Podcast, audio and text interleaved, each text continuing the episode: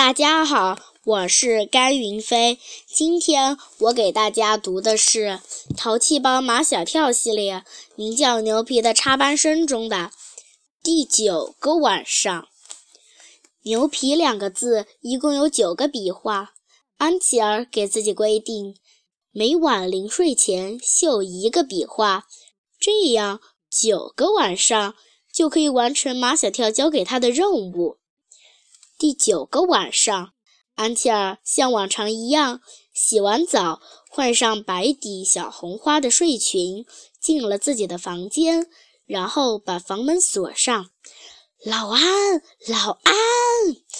安妈妈压低了嗓门，脸上的表情却像出了大事一样。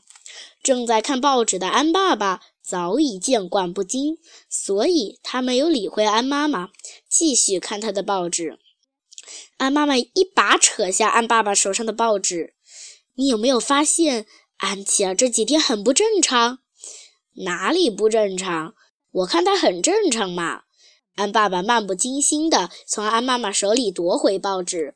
吃晚饭时，我看他吃了满满一碗饭，蔬菜吃的也不少，还喝了一碗汤呢。他的身体是正常的，不正常的是。安妈妈眼睛盯着安琪儿的房门，把嗓门压得更低了。安琪儿以前从来不锁房门的，最近几个晚上天天都锁房门。你觉得正常吗？我觉得太正常了。女孩子晚上睡觉锁上房门是一个好习惯。安爸爸不再理会安妈妈，又看起报纸来。吃过晚饭看报纸是安爸爸最大的享受。安妈妈脱掉鞋，赤着脚，一步一停地走向安琪儿的房门。你干什么？安爸爸觉得安妈妈太可笑，像个女特务似的。安妈妈将耳朵紧紧贴在门边，听了一会儿，怎么一点动静都没有？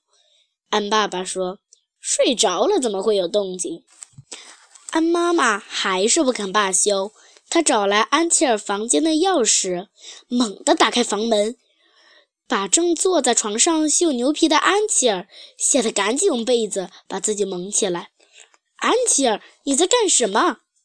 安妈妈去拉被子，安琪儿捂得更紧了，这更加重了安妈妈的疑心。安琪儿的力气毕竟没有她的妈妈大。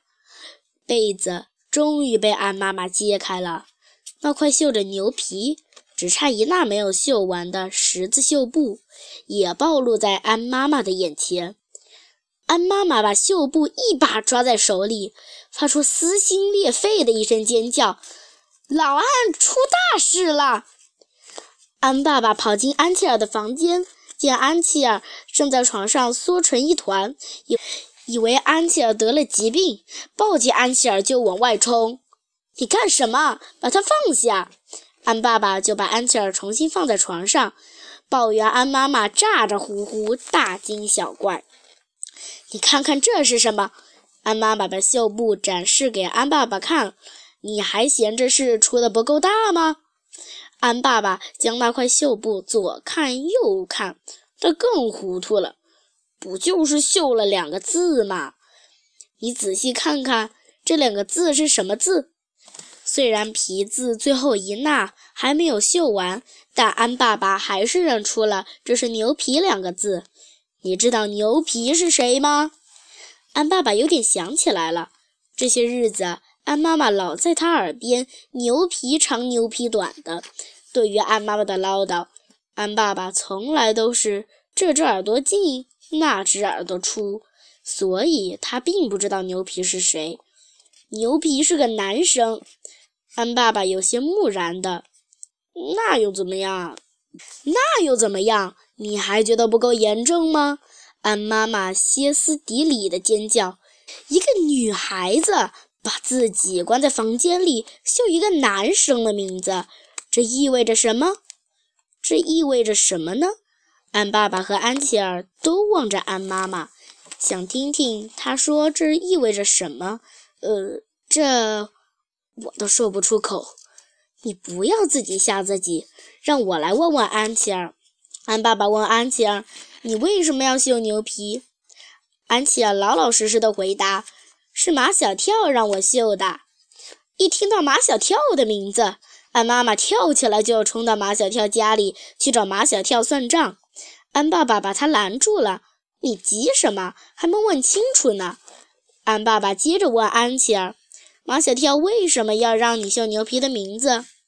安琪儿老老实实的回答。马小跳和牛皮是好朋友。他说：“牛皮喜欢中国字，他要把我绣的字装在相框里，挂在他的床头，天天看。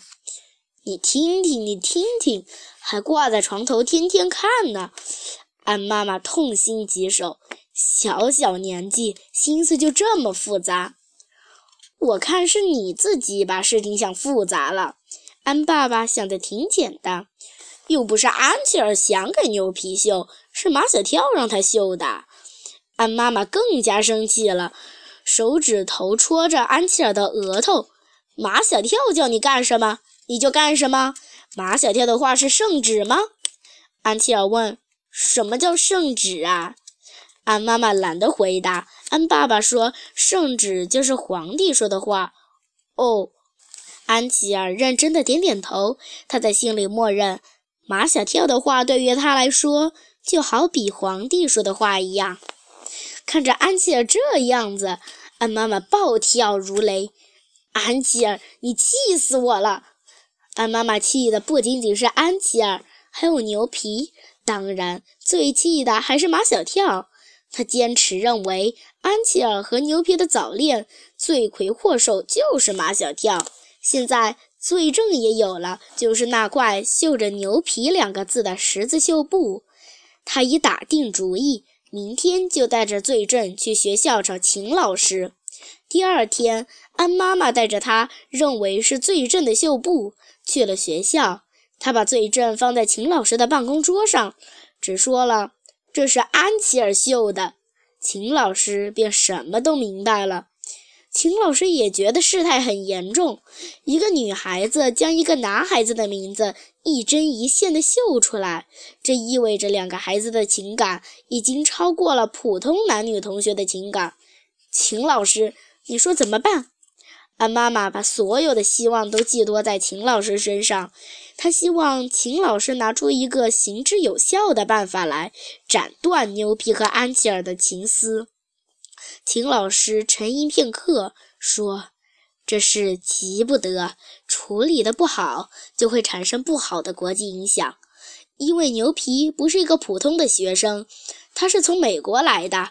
实话告诉你，这事情怎么解决，我心里也没底。教书育人几十年。”秦老师处理过无数棘手的事情，但是他从来没有心里没底过。现在他真的感到心里没底，他得去找欧阳校长。